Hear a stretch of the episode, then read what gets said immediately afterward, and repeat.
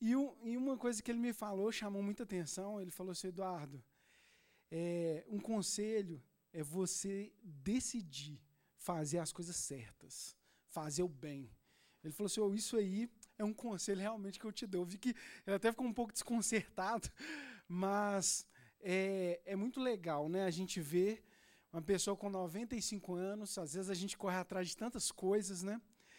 E é, me chamou muita atenção. E eu comecei a é, estudar em relação a esse assunto. E teve um, um, jornal americano, o Wall Street Journal, ele fez uma, é, uma pesquisa e de quantas decisões nós tomamos por dia. E eu trouxe uma múltipla escolha aqui para vocês. Né? 500 decisões, 910 mil ou 35 mil. Quem que acha que é letra A? Letra B. Letra C. Letra D. É a letra D, gente, vocês acreditam? 35 mil decisões. É lógico que essas decisões são decisões simples. Estou no carro, viro para a direita, viro para a esquerda. Qual, qual meia que eu ponho primeiro? A meia da esquerda ou da direita? Eu ponho a blusa ou ponho é, é, a calça primeiro e assim por diante. Né? Vou, vou mudar de cidade ou não, vou para essa universidade ou não. A realidade é que a nossa vida, a gente toma muita decisão. Né? A gente é, é, é repleto por isso. Tem um, um livro que chama Rápido e Devagar, um livro bem interessante. Ele fala que na nossa mente tem como se fossem dois sistemas. Olha ali, ó, 2 mais 2, quanto que é, gente? Essa resposta aí, você não precisa nem pensar, na é verdade? E agora eu te pergunto, quanto que é 27 vezes 32? É uma coisa que demanda esforço. E esse livro ele fala que a gente tem esses dois sistemas. Um sistema que é rápido, intuitivo, que a gente toma decisão. No banho ali, às vezes, você nem sabe muito, você está pensando outras coisas, tomando banho, você nem presta tanta atenção, que a gente faz de forma intuitiva, rápida, e que não envolve quase nenhum esforço. E o sistema 2 é que envolve concentração e foco. Ele exige que a gente, e de certa forma isso é mais lento, né? esse sistema 2. E a realidade que é, ao longo das. É, é, uma outra entrevista que eles fizeram aqui, eles pegaram um juiz que ele acompanhava, eles, fiz, eles pegaram mais de 1.100 decisões de juízes israelenses que eles tinham que dar uma é, liberação condicional para alguns presos. E o que, que eles descobriram? Que aquele juiz, no início do dia, geralmente eles davam, liberavam 70% das pessoas, ele dava liberação é, de pena, eles eram mais flexíveis. No final do dia, isso baixava para 10%. Por quê? E eles descobriram que as nossas decisões é como se ela fosse, de certa forma, finita né? É como se a gente tivesse uma cota de decisão por dia. E, e essa cota, ela, é, ela vai acabando ao longo do dia e depois se renova. E a realidade é que é, as decisões elas nos cansam, cansa tomar decisão. Hoje, é, hoje graças a Deus eu tenho um privilégio é, de servir aqui na igreja, né? Estou como pastor aqui voluntário. Mas eu tenho muitas decisões. Eu, hoje eu sou sócio de quatro empresas, né? Marido, tem dois filhos. E a tem dia que eu chego em casa e aí eu já tomei tanta decisão no dia que o Davi e a Amanda começam assim, ô pai, eu posso comer chocolate? Eu posso ver esse programa?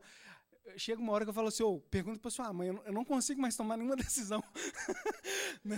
Chega um ponto assim, não dá mais, espera, eu preciso de um, um, um tempo para me recompor. Né? E e, e, na nossa vida isso não é diferente. Né? Até interessante em relação a esse assunto é que. É, me ajude, por favor, Lana. Passa, por favor. Ah, voltar. É, eu vi algumas, algumas pessoas públicas que é até interessante. É, o Obama, Mark Zuckerberg, esse Richard Branson, que foi aquele que lançou um foguete lá né, no espaço, alguma coisa em comum deles. Geralmente eles vestem a mesma roupa. E é uma coisa que eles já falaram publicamente, que é intencional. O Barack Obama ele falou que ele tem dois ternos, um cinza e outro azul. E ele usa só essas duas roupas para ele não ter que tomar essa decisão de qual roupa ele vai escolher no início do dia. Só tem essas duas opções, então é isso. O Zuckerberg ele falou também, ele falou, só usa blusa, é, a blusa dele geralmente é cinza. E, e, realmente você vê muita foto dele só com blusa cinza, Zuckerberg. E esse Richard Branson ele só com camisa social branca. Para ele não ter que tomar decisão sobre esse assunto. Eliminar essas decisões mais simples, né? Então fica, fica uma reflexão, né?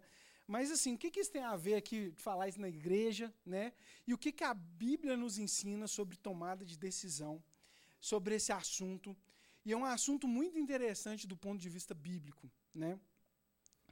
É, e o primeiro ponto aqui tem algumas frases que são conhecidas e eu gostaria de é, é, lê-las aqui com vocês, né? Não sei se você já viu essa frase: não cai uma folha da árvore se não for a vontade de Deus. Deus está no controle de todas as coisas. Gente, essas são frases que eu te confesso que eu acreditei nessas frases por muito tempo, muito mesmo. E, e, eu vejo que a gente pode olhar essas frases aqui de um outro ponto de vista, né? E, e eu vejo que isso é um aprendizado é, para as nossas vidas, né? O primeiro ponto aqui é que eu sei que essa frase é uma frase difícil de falar, e eu quero te pedir uma é, paciência para a gente concluir o raciocínio. Deus não está no controle de todas as coisas. E vamos fazer umas reflexões e ler alguns textos aqui na Bíblia. Imagina que é, eu e a Camila compramos um apartamento, coloquei para alugar esse apartamento. E a pessoa que alugou o apartamento, ele chegou, ele tinha esposa, mas ele levou uma amante lá para dentro do apartamento e traiu a esposa dele. O apartamento é meu, mas quem que foi a responsabilidade? Quem que está no comando ali? É o inquilino. Eu não tenho responsabilidade nenhuma em relação a isso. Nenhuma, zero. E a realidade que é, a gente vê na Bíblia, tem uma parábola do Senhor da vinha. Eu não vou ler a parábola aqui, mas na Bíblia fala que teve um senhor da vinha que ele construiu uma vinha, plantou e ele arrendou para algum, é, algumas pessoas ali, alguns lavradores. E ele foi fazer uma viagem. Então ele arrendou. Arrendar, eu, eu, eu graças a Deus, tive um, um pouquinho de contato com roça. Arrendar é o cara assim, ó, tem uma, uma roça aqui, parte do resultado que você tiver vai ser meu. Né? Tá tudo pronto aqui, o pasto, estou arrendando aqui para para os seus bois, ou você me paga uma parte diária. Então, esse arrendamento aqui tinha uma contrapartida. Eles tinham que devolver algo daquela produção ali é, de uva né, que, que foi plantada. E na Bíblia fala aqui, que isso é em Mateus 21, 33, que esse senhor, ele mandou servos lá buscar a porção. E esses servos chegaram e, e agarraram o, o, as pessoas que estavam lá, os lavradores, eles espancaram, depois é, um outro servo, eles apedrejaram é, e mataram, e por último esse senhor, ele mandou o filho, e falou assim, ah não, meu filho eles vão respeitar. E a esses lavradores, ele falou assim, esse é o herdeiro, então vamos é, matá-lo e tomar a sua herança. E depois Jesus, aí essa parte que eu vou ler, fala assim, Portanto, quando vier o dono da vinha, o que fará aqueles lavradores? Jesus perguntando. Responderam ele: Matará todos de modo horrível esses perversos e arrendará a vinha a outros lavradores, que lhes deem a sua parte no tempo da colheita. E a realidade, gente, é que o Senhor, ele entregou para a humanidade, ele, ele nos entregou uma chave. Existe uma, uma autoridade que nos foi dada Deus deu uma autoridade ao homem. Né? Ele deu uma autoridade àqueles lavradores. E a partir do momento aqui que eles não submeteram, teve muita chance. E a realidade é que Deus ele nunca perdeu o poder dele. Deus ele tem poder para interferir em qualquer situação. Mas a, o, quem está no comando não é Deus. E isso é muito reconfortante em alguns sentidos, porque a gente vê hoje muita notícia ruim. A gente vê pessoas assassinadas, pessoas violentadas, guerras acontecendo. e se Deus está no comando, de quem que é a culpa? Se Deus estivesse no comando, a culpa, era, de certa forma, estava nas mãos de Deus. Mas como ele nos deu esse comando, essa decisão está na mão do homem, no final das contas, essa responsabilidade é nossa. Né? E, e eu vejo esse, é, nesse sentido, tanto coisas ruins, quanto pontos, coisas boas também, vão ser frutos de algumas decisões. Né? Vamos para o próximo aqui. Beleza. Um outro ponto aqui é entendendo a autoridade de Deus. E é muito interessante aqui que é, o Senhor ele, plant, ele criou o homem, né? E ele colocou o homem ali no jardim. E Deus deu uma função para o homem, para ele cultivar o jardim, né? E, cultivar, gente, você pensar, Deus criou todo o jardim, o jardim era maravilhoso. Tinha um tanto de é, é, várias espécies de plantas, de animais. E Deus deu algumas funções para o homem quando ele criou, para Adão ali. Primeiro, ele falou assim, ó, para ele cultivar o jardim. Então, cultivar está falando de podar, de plantar, de arar, é para ele mexer. Outra coisa, essa eu acho extremamente incrível, que Deus ele é, falou para o homem o seguinte: ó, quero te dar uma função aqui. Todos os animais eu criei, mas eu quero que você dê um nome a eles. Ô, gente, eu acho que isso aí é uma coisa assim que o homem devia se sentir muito honrado, né? Imagina você ter o trabalho de criar uma coisa incrível e falar assim, oh, outra pessoa, eu quero que você dê um nome. Né?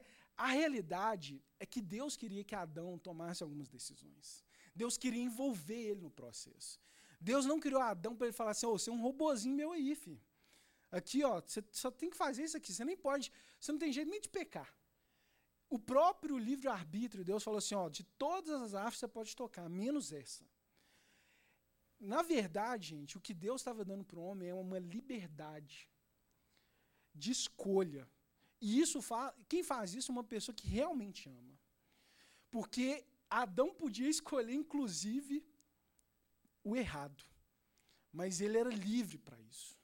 Deus ele queria dar essa autonomia para o homem. Deus queria que o homem decidisse.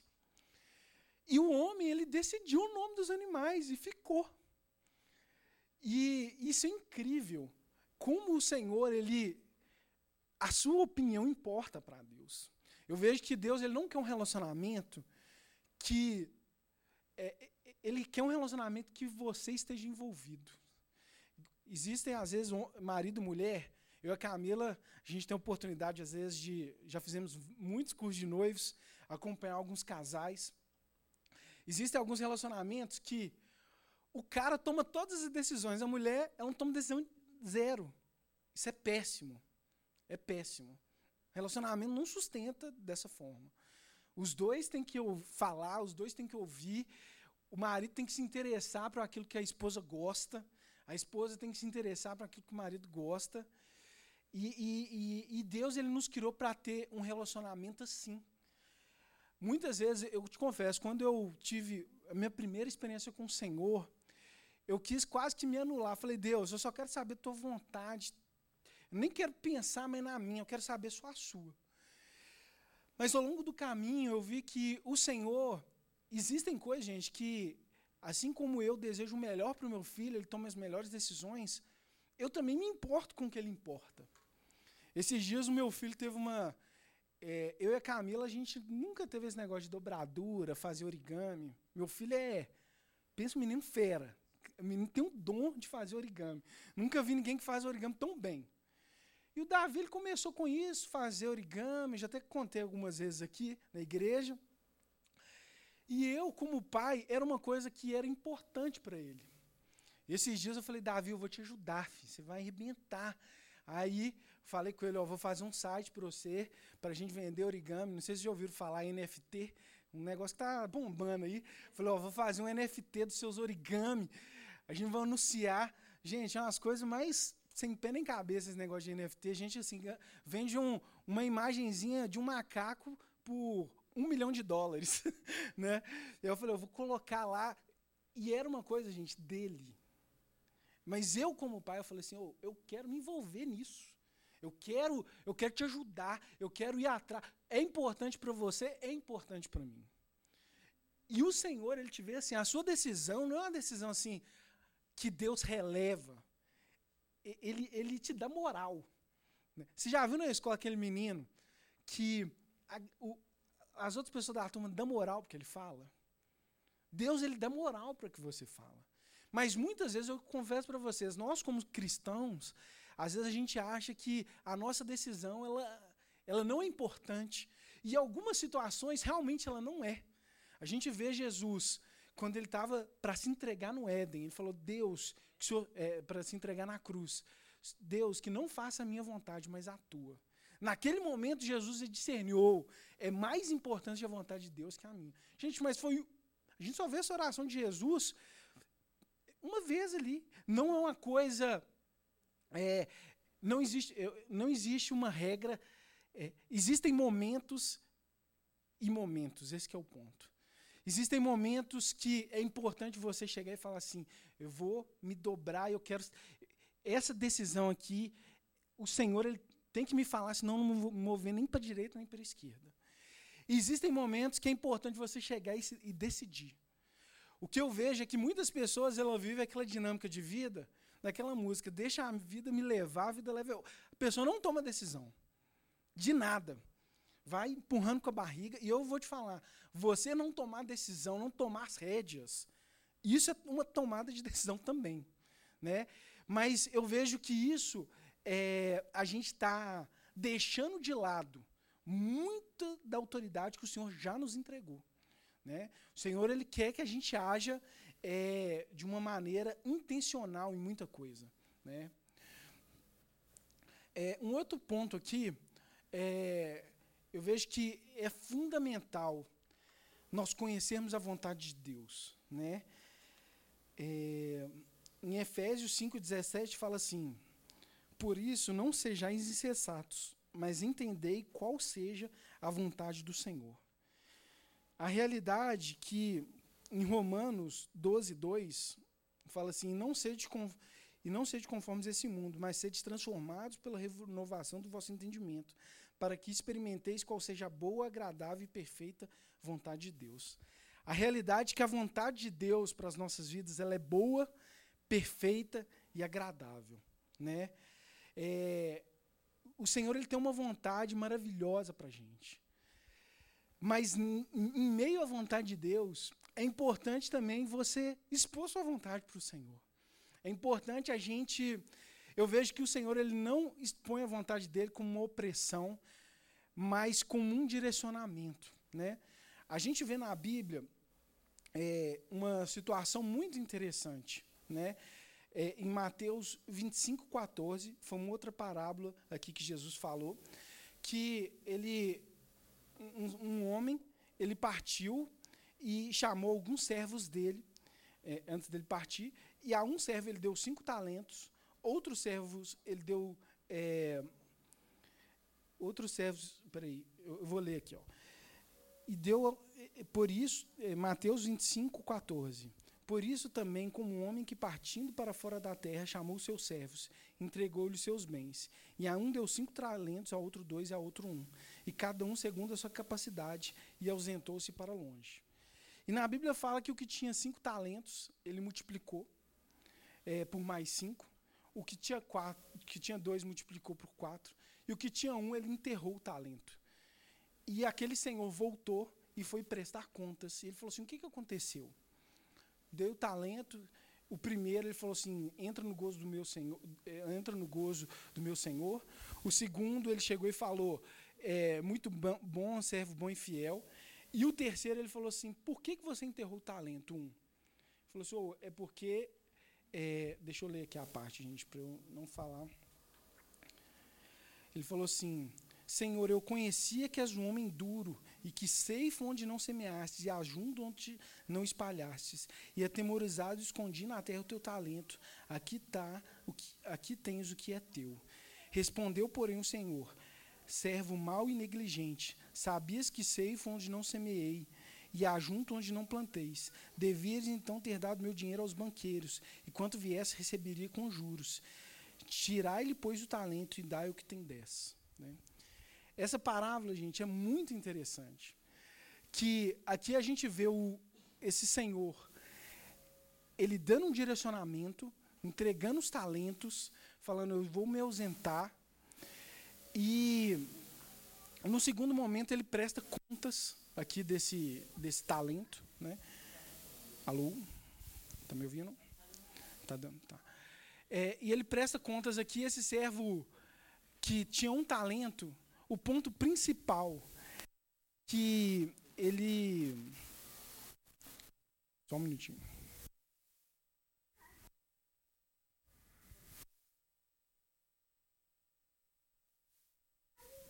Só um minutinho, pessoal.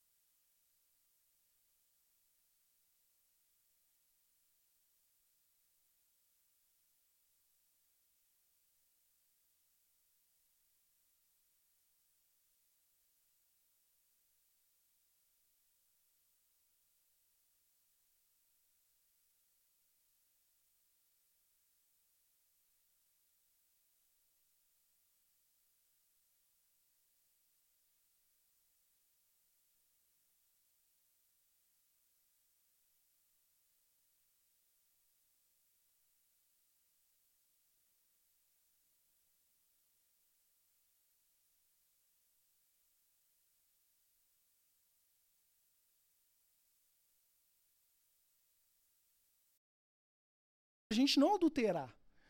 Imagina, aí eu chego, entro numa festa, não, será que eu devo trair minha esposa ou não? Gente, isso aí, a decisão não tem nem que pensar. É aquela é, aquele estilo de pensamentos mais simples lá. Não é nem complexo. É a coisa papum, não tem, não tem é, talvez nesse sentido. E é fundamental nós amarmos a palavra de Deus. No final das contas, a palavra de Deus nos dá essa revelação do evangelho maravilhoso de Jesus, do que que ele, de como ele se entregou na cruz por nós. Mas é um, é, é, existem muitos conselhos na palavra de Deus fundamentais que levam a nossa vida para um outro patamar. Eu lembro, para você ver, né, como que a palavra de Deus ela realmente nos ministra. Eu lembro quando eu era pequeno, minha mãe, gente, pensa uma, uma mãe assim que era dedicada em querer influenciar os filhos no caminho do Senhor, a minha mãe. Ela fazia a gente escrever a Bíblia. Tem muita coisa assim que eu vejo que era um pouco de excesso, mas nos ajudou muito, gente. Para eu sair para brincar, eu tinha que fazer um resumo da Bíblia todo. Ah, você vai ler tal capítulo aí, eu quero que você faça resumo, tal, tal, tal. E aí, eu lembro que tinha um vizinho nosso que ia direto lá em casa. E aí ela chegou para mim e falou, Eduardo, olha o que está escrito na Bíblia. Aí eu não vou, não vou lembrar aqui certinho, mas fala assim, que aquele que vai demais na casa do seu próximo, não vai demais na casa do seu próximo para que ele não se canse de ti. E, e, ela me falou isso, eu falei, gente, faz todo sentido. Se esse vizinho aqui soubesse, pensa que é vizinho folgado, chegava, abria a geladeira. Chegou um momento que a gente já falou assim, oh, esse, esse vizinho já tá achado demais. Era um menino da minha idade, mas assim, passou, já, já passou por abusado. E a realidade é que na palavra de Deus, Existem muitos conselhos, em vários aspectos. Existem conselhos falando de prosperidade, de relacionamento, de relacionamento de pai com filho, inúmeros. É uma preciosidade a palavra de Deus. E, e a gente tem que é, amar a palavra, amar, é, conhecer e, e, receber essa revelação do Senhor. Né? É, na Bíblia fala aqui, em Atos 17, 11, a Camila até tinha falado disso, fala os crentes de Bereia. Olha o que que fala. As pessoas, é, em Atos 17, 11, as pessoas dali eram bem educadas, eram bem educadas do que as. Peraí, as pessoas dali eram mais bem educadas do que a de Tessalônica. E ouviam a mensagem com muito interesse. Todos os dias escutavam é, estudavam as escrituras para saber o, se o que Paulo dizia era mesmo verdade.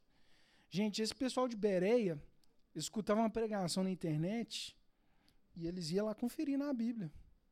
Eles, e isso, gente, é, é algo que a gente tem acesso. A gente precisa amar a palavra, a gente precisa é, buscar essas revelações e, e, tirar as nossas conclusões. Né? Eles, eles faziam essa checagem. Em Hebreus 4,12 fala assim: porque a palavra de Deus é viva e eficaz, ela é mais penetrante que uma espada de dois gumes, e penetra até a divisão da alma e do espírito, das juntas e medulas, e é apta para discernir os pensamentos e as intenções. A realidade é que a palavra de Deus ela é maravilhosa, e eu vejo que ela é, esse, é, ela é essas linhas que nos direcionam. Né? É, em Salmos 1, é, fala assim: Pois será como árvore plantada junto ao ribeiro de águas. Peraí, deixa eu só, só ler aqui do início. Olha o que fala em Salmo 1. Bem-aventurado o homem que não anda segundo o conselho dos ímpios, nem se detém no caminho dos pecadores, nem se assenta na roda dos escarnecedores. Antes o seu prazer está na lei do Senhor, e na sua lei medita de dia e de noite. Pois será como árvore plantada junto ao ribeiro de águas, o qual dá o seu fruto no seu tempo, e as suas folhas não cairá, e tudo quanto fizer prosperará. Amém? E é, olha só, é, essa pessoa aqui que é, ama, tem o prazer na lei do Senhor, ele vai ser como essa árvore plantada junto ao ribeiro de águas. O Senhor, ele quer que a gente tenha esse tipo de estabilidade. Eu vejo que a palavra de Deus, ela nos dá é, um embasamento muito bom. A, a realidade, gente, a nossa geração hoje, ela está muito carente de valores. Ela está muito carente desses fundamentos. A gente vê muitas pessoas, eu, né, na nossa equipe lá tem muitos, muitos jovens, pessoas 18 até né, minha idade, mas a gente vê muita gente emocionalmente muito instável.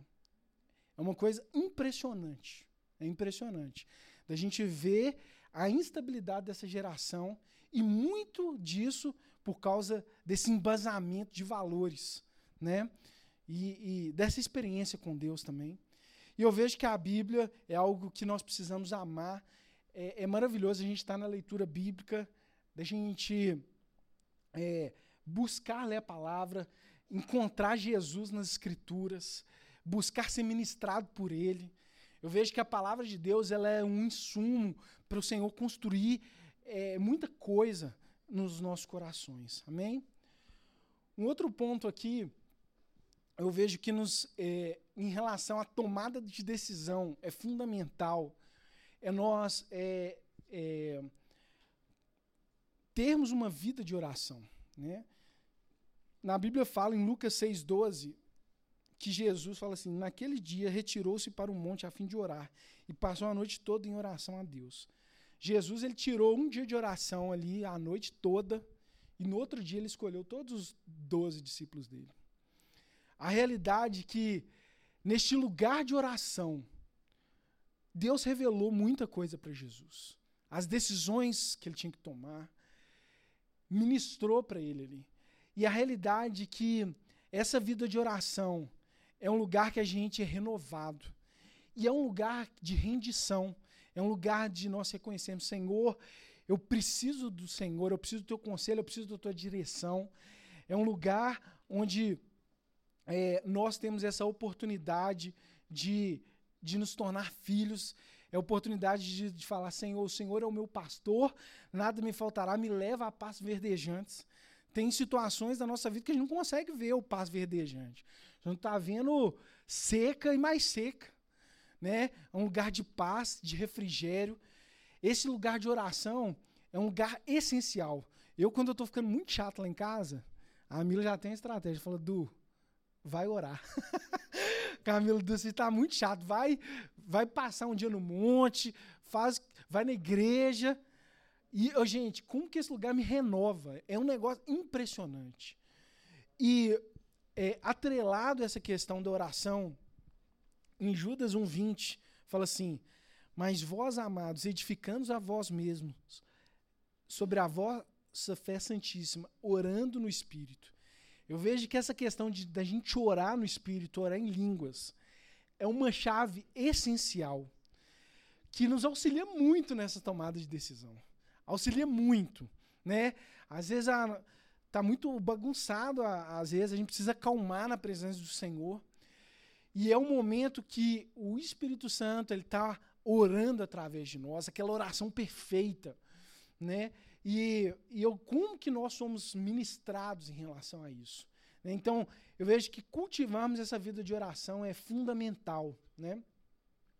Um outro ponto aqui que na palavra de Deus nos fala relação a essa tomada de decisão em relação a conselhos, né? Na Bíblia fala que é, o sábio ele ouve conselhos. Em Provérbios aqui fala assim: onde não existe conselho, fracassam os bons planos, mas com a cooperação de muitos conselheiros há grande êxito. Provérbios 11, 14. Não havendo sábios conselho, o povo cai, mas na multidão de conselhos há segurança. Provérbios 12, 15. O caminho do insensato parece justo, mas o sábio ouve os conselhos. Gente, ouvir conselho é uma coisa maravilhosa. E, e, e eu vejo que algumas situações o Senhor nos permite, às vezes a gente não tem uma resposta tão clara, às vezes, na palavra, no momento de oração, mas às vezes um conselho que nós recebemos realmente nos ajuda ou confirma algo que já, Deus já estava falando. Mas o, o ponto do conselho é que a gente precisa ter uma sabedoria, principalmente a quem ouvir. Na Bíblia fala aqui que Roboão, ele assumiu o reino. Ele assumiu o reino, e aí o povo chegou para ele e falou assim: Roboão, é o seguinte, seu pai, cara, ele é, é, o jugo dele era muito pesado. Queria que você aliviasse aqui pra gente. Né? Se o seu reino fosse um reino um pouco mais tranquilo. E aí Roboão falou assim: oh, me dá três dias para eu responder para vocês. Falou para o povo. Aí Roboão chegou e tomou conselho com os anciões. Os anciões chegaram, falaram assim: ó, realmente o povo falando é isso mesmo. O meu, o nosso conselho para você é que você faça um reino mais tranquilo. E aí depois Roboão foi ouvir os jovens lá. E aí os amigos dele, jovens, chegaram e falaram assim: Roboão, sabe o que você tem que fazer, filho? Povo está querendo mamata. Seja mais duro que seu pai. Eles estão querendo assim essa é, é, que você pega leve, aperta o parafuso. Roboão ele chegou, ouviu os dois conselhos. E aí ele chegou para o povo, ele falou assim, ó, o dedo mínimo meu, ele vai quando ele foi voltar para o povo, né, falou assim, ó, tô voltando aqui para eu dar aquela resposta. A resposta que eu tenho para vocês é o seguinte: o meu dedo mínimo vai ser comparado ao dedo mais grosso do meu pai. Então, a chapa vai esquentar. E aí passou um pouquinho, né? a Bíblia fala que os israelitas se rebelaram. Principalmente por causa dessa decisão dele. E o que a gente pode ver é que o cara ele teve acesso a dois conselhos aqui. Um conselho sábio e um outro conselho que provocou a ruína dele. É essencial a gente se cercar de conselhos, mas de realmente de pessoas idôneas, de pessoas que levam Deus a sério, né? de pessoas comprometidas e de pessoas desinteressadas. Né? Existem muito conselho que é a pessoa pensando num benefício próprio. Né? Isso é péssimo. Né? E eu vejo que a gente precisa ter uma graça nesse sentido e uma sabedoria. Né? É, isso fala também no contexto da igreja de profecias. Na Bíblia fala que é fundamental a gente julgar as profecias, né? Antes da gente tomar uma decisão, a pessoa chega, um profeta chega, ó, fulano, você tem que mudar de cidade, tal, tal, tal. A pessoa, por causa que foi um profeta, ou até um homem de Deus, toma uma decisão só baseado nisso. Te fala é muito pouco. Tá? Nós precisamos tomar as decisões com convicção. Precisa ter um testificar do Senhor no nosso coração. E na Bíblia fala que a gente tem que julgar as profecias. Né? Existem momentos que Deus vai usar uma pessoa para te trazer uma palavra profética? Claro que vai. E é maravilhoso, né, gente? Quando uma pessoa tem esse dom, mas na maioria das vezes é uma coisa que já testifica no nosso coração. Ou é uma coisa que vai testificar no futuro, mas testifica, né? Esses dias a Cecília me deu uma palavra, eu não, conto, eu, não, não vou abrir muitos detalhes aqui, mas ela falou uma coisa do meu irmão lá e tudo. E ela falou, Eduardo, se acontecer uma situação assim, ore. Não fica tentando ser o cara que vai resolver. Gente, meu irmão, quando ela me falou isso, estava tudo bem. Eu falei, gente, meu irmão tá bem demais. Tá assim, com a vida muito boa. E aí, essa semana aconteceu uma situação. E aí, a Camila até me lembrou, Eduardo, você lembra da palavra da Cecília? Eu falei, gente, impressionante. Eu fiquei impressionado. Falei, gente, né? Algumas semanas antes, e a realidade é que é maravilhoso a gente ouvir uma palavra profética. Mas eu quero te falar, a decisão é sua. Muitas pessoas, a gente já teve como igreja uma cultura ruim, às vezes, de a pessoa ser muito dependente do líder. Ah, vou tomar uma decisão, eu vou fazer uma faculdade, eu tenho três opções aqui, qual, qual, qual curso que eu faço? Gente, essa decisão é sua. Entendeu? É sua. É, existem decisões que não dá para você terceirizar. Qual o nome que eu vou dar para meu filho? É sua, a decisão é sua. Não dá para você terceirizar. Muitas pessoas terceirizam por causa de medo, por causa do medo de falhar. Mas é, você tem que assumir. Deus ele te olha com uma pessoa super de potencial.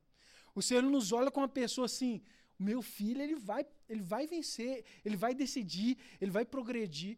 É assim que o Senhor nos olha. E o último ponto aqui, eu vejo que esse é o ponto essencial para a gente fechar esse raciocínio. É nós sermos guiados pelo Espírito Santo. Né? É, esse guiar do Espírito, ele. O que, que fala ali, ó? Gálatas 5,16. Andai no Espírito e não cumprireis a concupiscência da carne. Gente, por muito tempo, a gente às vezes até ministrou de, não, é, em relação à santidade, a, a, gente viver em santidade é fundamental, mas muitas vezes de um tanto de não, a gente focar, fo, já, eu como líder no passado já foquei muito, a lista de não, ó, isso aqui você não pode fazer, não pode fazer, e eu vejo que o foco que nós temos que dar é nessa andar no Espírito. Quando uma pessoa anda no Espírito, ela não gosta mais de pecar, gente. No final das contas é isso. Ela não é, cumpre a concupiscência da carne. A maior, o maior interessado que a gente ande um caminho coerente é o Espírito Santo. E ele é o que consegue nos convencer com a maior classe possível.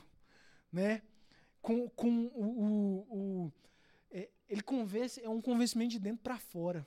Não é um convencimento para aparecer, para você ter uma boa imagem, para você. Não é nada disso. É uma coisa que o Senhor ele vai tirando gosto daquilo, né? Pessoa simplesmente ela vai perdendo, o Senhor vai convencendo. E esse andar no Espírito é algo essencial para nós progredirmos na vida cristã. Né? É, na Bíblia fala em Romanos 8,14, porque todos que são guiados pelo Espírito de Deus, esses são filhos de Deus. Né? Essa vida no espírito, ela nos leva a um outro patamar. E eu confesso para vocês que eu estava meditando sobre esse assunto. E, eu, e a, mesmo com essa explanação, eu, cheguei, eu lembro que eu, no meu tempo de oração com o Senhor, eu falei, Deus, mas assim, quando que eu devo tomar a decisão? Quando que eu devo ouvir o Senhor? Quando que eu devo parar e, e é, pedir um conselho? Qual que é o momento? E Deus ele me deu uma visão que mexeu muito no meu coração. Ele me deu uma visão como se eu estivesse dirigindo um carro. Estava dirigindo e ele estava no banco do passageiro. E, e ele me falava assim, Eduardo, vamos para o lugar tal. Eu nem, nem sei qual era o lugar, mas ele estava indo. E quando eu estava dirigindo, aí assim, eu não sei se foi o senhor me falando, mas o entendimento que eu tive é que Deus ele não me falava tudo que eu tinha que fazer. Por exemplo, se eu tinha que pôr a marcha terceira ou a quarta, ele não me falava. Se eu tinha que passar do carro da frente pela esquerda, se eu ele não me falava. Se eu tinha que ir rápido ou devagar. Mas quando chegava numa curva que ia ser um ponto decisivo, ele falava: não, vira direita. E algo que Deus me falou é o seguinte: é, só abrindo um parêntese. Quando a gente vai ouvir um especialista, eu, a gente, na empresa lá que eu trabalho, a gente mexe muito com meio de pagamento para o segmento da saúde. Então eu vejo lá transação de, de médico, consulta de 800 reais, procedimento de 120 mil. Gente, fala a verdade, se você for numa consulta de 800 reais, você vai sentar na frente do médico e ficar mexendo, vendo as suas mensagens do WhatsApp? Não vai. Você vai falar assim, oh, eu vou, eu vou valer cada minuto. eu não vou deixar nenhuma dúvida de fora, porque esse tem que valer o dinheiro que eu estou investindo. Não é verdade? Uma pessoa que é especialista, você vai dar uma devida atenção para ela. E quando eu estava nessa visão, o Senhor me falou assim, Eduardo, o ponto essencial é você, é, eu nessa posição de passageiro, de você ter muita sensibilidade à minha voz. Porque vai ter momento que é para você tomar as decisões mesmo. Você vai passando marcha, vai na velocidade que você quiser. Mas tem um momento que eu vou falar assim, Eduardo, aqui não. Aqui você vira direita. Deus me falou assim: eu preciso ter espaço na sua vida para colocar a mão no seu peito quando eu preciso. E tem momento que eu não preciso. E aí você toma decisão. Vai tomar. Você pode ter certeza que se for necessário eu vou intervir. Ele falou assim, mas isso só é possível se eu tivesse espaço. Se eu não tivesse espaço, se eu for um GPS, que você fala assim, tô nem aí de mudar o caminho, vou recalcular a rota, não funciona. Eu preciso ser essa pessoa que você para para ouvir. Que você fala assim, é importante. É importante a opinião do Senhor em relação a esse assunto. Gente, isso trouxe tanta clareza para o meu coração. E eu vejo que o Senhor ele quer que a gente progrida. O Senhor quer que você tome as decisões. E Ele vai nos falar. Né? Ele vai nos falar. Eu, antes, na Bíblia, a gente vê algumas situações. Uma pessoa que às vezes tinha um coração muito obstinado, né? E, e Deus falava. Mas eu quero te falar, é importante a gente expor o nosso pensamento ao Senhor, o nosso desejo. E o máximo que ele vai falar é um não. Ó, oh, isso aqui não, é dar desse caminho, não é bom seguir, vão seguir por outro. E eu já estou terminando, tá, pessoal? Eu, eu mexo muito com tecnologia. E na tecnologia tem um negócio que chama árvore de decisão. O que, que é essa árvore de decisão? Isso é muito usado, até questão inteligência artificial é um desdobramento disso aqui. Mas imagina um cenário básico aqui, ó. Você tem um, uma criancinha, um nenenzinho, seis meses. É, essa pergunta aqui, gente, me ajudou muito como pai. Você tem uma, o seu bebê está chorando. Primeiro ponto ali. Por que, que o bebê está chorando? A primeira coisa que a gente decide aqui, a fralda está suja? Sim. Então eu limpo o bebê para de chorar. Não está suja. O bebê está com fome. Ah, então ele está com fome mesmo? Ah, então eu vou dar leite para ele, ele para de chorar. Mesmo assim, não. Então ele está com sono? Está com sono. Então eu vou ajudar ele a dormir. Se esses três aqui não resolver, aí o problema é mais sério. né? Ele está com cólica, com febre, alguma coisa. Mas, gente, isso aqui é uma exemplificação que a gente faz internamente, a gente faz isso. Né?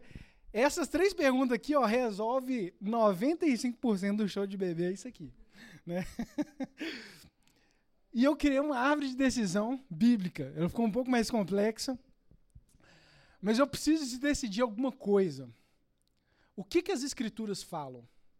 A escritura fala não, fala que adultério é pecado. Gente, já é não. Você não precisa de nem pedir conselho em relação a isso. Entendeu? Não precisa de ficar conversando com seu amigo que a sua esposa não está a mil maravilhas.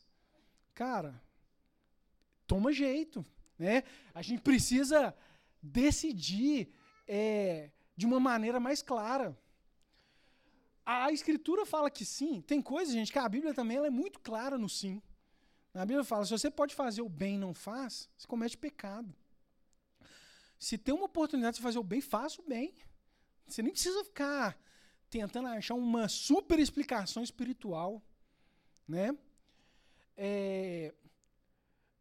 Aí existem momentos que vai ter uma pouca clareza. E realmente a Bíblia vai ter alguns momentos que não é tão claro, né? É, por exemplo, nossa, eu devo aceitar essa oferta de emprego? Você não vai abrir na Bíblia e falar assim, aceite o emprego no lugar tal, né? Não existe essa clareza, né? Quando não existe essa clareza aqui, ó, oração, coloquei normal em línguas. Então eu estou orando em línguas ali. No momento de oração em línguas, você já recebeu um não de Deus, já é um sinal vermelho ali, já para. Filho. Né? O Senhor já te falou, não precisa ficar cavucando o negócio. Já teve uma convicção de uma direção de Deus. O Senhor já te falou assim também, vai para cima. Né?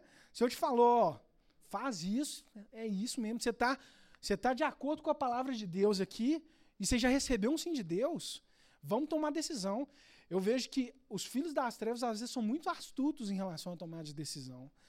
E às vezes a igreja precisa se levantar em relação a isso. Né? Às vezes a gente é encarado como muito ah, aquele bonzinho. E o Senhor, Ele quer que a gente seja a pessoa que influencia. A pessoa que chega num lugar. Eu, essa semana, às vezes, vou ter uma reunião de negócio. Tanta gente importante serviu, vou, vai começar a comer. Eu falo, ó, vou parar aqui para a gente agradecer ao Senhor. oro. E oro assim, não é aquela oração rapidinha, não. oro, falo, Deus abençoa a família do fulano, faz isso. A gente precisa se posicionar. Aí, quando você está nessa oração, o cara fala assim: eu, eu também sou crente. Ah, é a coisa mais engraçada do mundo. né? O cara já quase que te chama de irmão, né? é, e a gente precisa dizer assim, mas me, existem situações que, mesmo a gente na oração aqui, a gente vai ter pouca clareza. E eu vejo que o Senhor permite algumas situações até para a gente ser é, participante do corpo. Na Bíblia fala que o Senhor dá dons, a cada um aqui tem um dom diferente. A Camila tem um dom completamente diferente do meu, me completa demais. Cada um aqui é fundamental no corpo de Cristo. E essa interdependência nossa é fundamental. E às vezes Deus não vai te dar todas essas respostas para a gente usufruir dessa dependência do corpo. Né? Às vezes Deus vai te dar 50%. E ainda tá com aquele negócio, e aí chega a Cecília e te dá uma palavra profética. Né? Chega uma pessoa e te, te dá um conselho que você fala assim, oh, fechou o raciocínio. Eu já pensava dessa maneira, agora sim, fechou. É, é maravilhoso essa interdependência, a gente usufruir do corpo de Cristo. Né? E aí, tomar um conselho, mesmo que sim ou que não, é importante a gente sondar se aquele conselho ele é um conselho. É importante a gente ter um filtro. Né? Mas nesse processo, é fundamental a gente ser guiado pelo Espírito. Pode ser que o Espírito, o Espírito ele nunca vai ser contra as Escrituras. Então, se você estiver ouvindo, algum, no momento de oração, alguma coisa assim, ora para o fulano tem uma doença. Gente, isso não é bíblico. Isso é contra a palavra de Deus. Então isso aí, você não está ouvindo o Senhor. O Espírito ele é muito é, em relação às escrituras, é, é, os, o que fomos guiados pelo Espírito Santo vai estar tá coerente com as escrituras. Mas o que a gente for guiado pelo Espírito Santo, às vezes vai entrar no caminho disso aqui. Né? Você está num momento de oração, o Espírito Santo fala através de sonho com você, fala de uma dessa maneira. E é fundamental a gente ter essa sensibilidade, falar, oh, eu quero estar tá atento. Eu quero estar tá com o Senhor aqui no passageiro e eu quero estar tá atento a tudo que ele fala, né? Eu quero estar sensível a essa voz. Eu creio que o Senhor ele quer que a gente tome excelentes decisões. Gente, a gente tomar decisões certas, a realidade é que é um caminho assim de muita prosperidade, de muito favor, muita felicidade. Muitas coisas é decisão errada que a gente toma. Se um cara chegar na bolsa de valores e souber um dia ele tiver certeza, falou assim, esse dia aqui, vamos supor, ah, vou pegar o dólar, o dólar vai subir. Se ele tiver certeza dessa decisão, ele pode ganhar 50 milhões no dia por causa de uma decisão certa. Então, assim, é fundamental a gente buscar um caminho de sermos intencionais nas nossas decisões, de tomar esse controle, de seguir esses passos. Amém? Queria chamar a equipe de louvor aí, por gentileza. E a decisão mais importante de todas, se a gente puder resumir a, a decisão mais importante que uma pessoa pode tomar. Essa decisão, sem sombra de dúvidas, ela entregar a vida dela para o Senhor. Ela aceitar o Senhor como único e suficiente Salvador. Essa é uma decisão que ela leva a nossa vida para um outro patamar. Né? Essa decisão ela transforma os nossos fundamentos, permite que a gente usufrua de tudo que o Senhor conquistou na cruz. É, em Romanos 10, 9 fala: Se com a tua boca confessares ao Senhor, e em teu coração creres que Deus o ressuscitou dentre os mortos, serás salvo. Amém? Eu queria até fazer uma oração aqui da gente entregar a nossa vida para o Senhor. Queria que você repetisse comigo essa oração, amém? Se você realmente fala assim, oh, eu quero tomar essa decisão mais importante.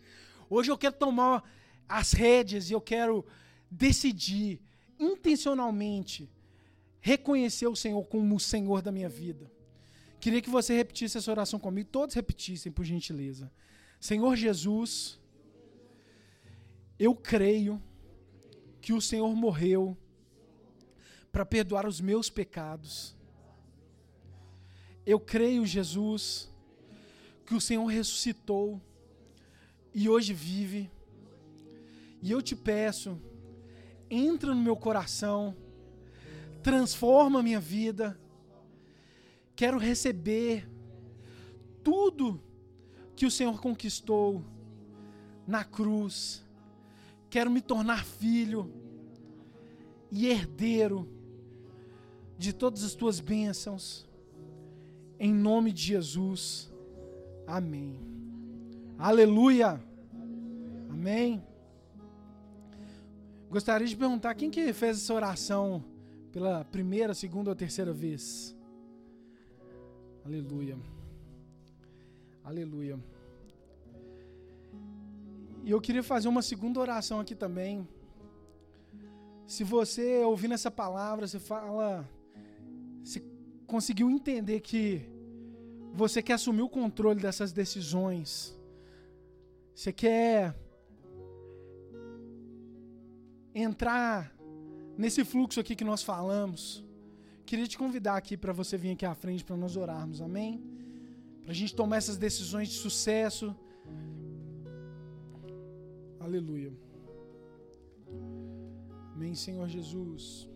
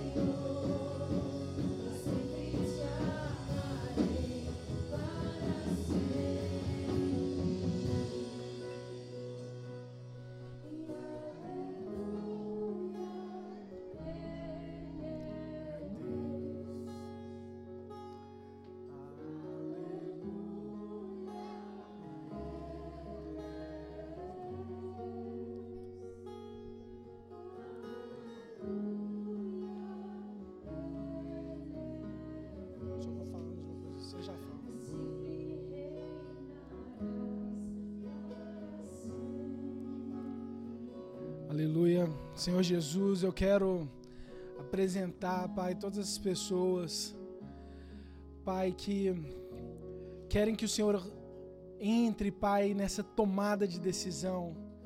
Pai, eu te peço que o Senhor nos ajude a sermos intencionais Deus, que nós possamos ter esse conhecimento da tua palavra. Pai, que nós possamos entrar neste lugar de oração. Pai, que nós possamos usufruir desses benefícios do corpo, que nós possamos é, usufruir, Pai, de conselhos saudáveis e principalmente, Pai, que nós sejamos guiados pelo Teu Espírito. Deus, nós queremos que o Senhor sente ao nosso lado, Pai, que o Senhor nos aconselhe, que o Senhor nos dê direção, Pai, que nos momentos de, de dor, de luta, que o Senhor possa nos trazer ânimo, refrigério. Deus, nós queremos tomar decisões sábias, nós queremos assumir o controle. Pai, nós queremos glorificar o nome do Senhor nessa geração. Pai, nós queremos é, realmente deixar a marca do teu amor nessa geração, Pai. Em nome de Jesus. Em nome de Jesus, amém. Aleluia.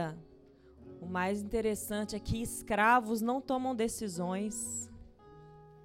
Escravos não têm autonomia, eles não são herdeiros, eles não são filhos.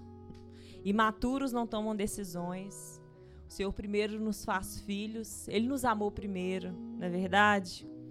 E Ele te deu autoridade para reinar com Ele. Não é reinar sozinho, reinaremos com Ele. Para a gente tomar a ceia, eu queria ler um texto que tá, vai ser bem rapidinho, Êxodo 29 e 33. Fala assim, a respeito de Arão e seus, sua descendência. Comerão do que serviu para fazer a expiação por eles, quando da sua ordenação e consagração. Exclusivamente os sacerdotes poderão comer desse alimento, porquanto são sagrados. Na antiga aliança, no Antigo Testamento, tinha uma orientação para os sacerdotes. Eles iriam comer daquilo que serviu para fazer a expiação por eles. Arão e os seus descendentes comiam daquele alimento que era sagrado, do cordeiro, do pão sagrado. Comia daquilo que serviu para fazer a expiação por eles. Então, aquele cordeirinho inocente. Arão primeiro examinava ele todo, pegava aquele cordeirinho, olhava ele todo, via que não tinha nenhum defeito, analisava ele todo. Ele e os seus filhos tinham que colocar a mão sobre a cabeça daquele cordeiro e imolar. Aquele cordeirinho inocente estava fazendo expiação pelo pecado deles. Depois daquele cordeiro, ele era preparado e eles comiam daquele alimento. E a Bíblia fala: comerão do que serviu para fazer a expiação por eles.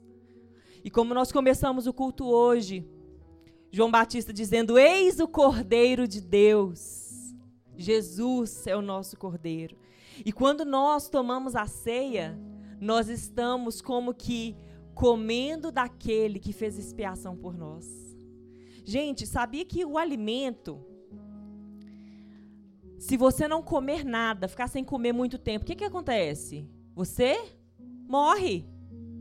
O alimento fala de vida, fala de força, fala de vigor, fala de energia, fala de nutrição. Toda a nossa força, toda, tudo aquilo que a gente precisa para viver bem. A alimentação também fala de estilo de vida. Fala de qualidade de vida, não fala? Quando a gente fala de alimentação. Então nós nos alimentamos desse cordeiro pascual, desse cordeiro de Deus que tira o pecado do mundo. E agora eu queria te convidar para participar da ceia do Senhor. Senhor, com esse entendimento, nós como igreja, tua palavra fala em 1 Pedro 2,9 que nós nos tornamos sacerdócio real, nação santa, povo de propriedade exclusiva do Senhor. E nós comemos da ceia, simbolizando que nós nos alimentamos do Senhor que fez expiação por nós. Nós participamos da tua morte, Senhor. Nós recebemos o teu sacrifício perfeito por nós. E nós cremos na tua ressurreição. Deus, e nós queremos, tomando da ceia, nós queremos que a tua morte nos traz vida, que a tua dor nos trouxe cura. Nós cremos, Senhor, que o Senhor nos libertou totalmente das trevas e do engano. Deus, nós hoje podemos ouvir uma palavra como essa, que o Senhor nos deu autonomia e autoridade para tomar decisões, é porque nós não somos mais escravos. Não somos mais escravos do pecado, não somos mais escravos do medo. Senhor, mas nós pertencemos a Ti, somos Teus filhos, co-herdeiros. Reinaremos contigo nessa terra. Então, hoje, nesse entendimento, nós queremos tomar a ceia, que participamos do teu corpo, Senhor, e queremos reinar nessa terra trazendo mudança para a nossa geração, Senhor. Muito obrigado. Com esse coração de gratidão, pode comer o pão e tomar o cálice.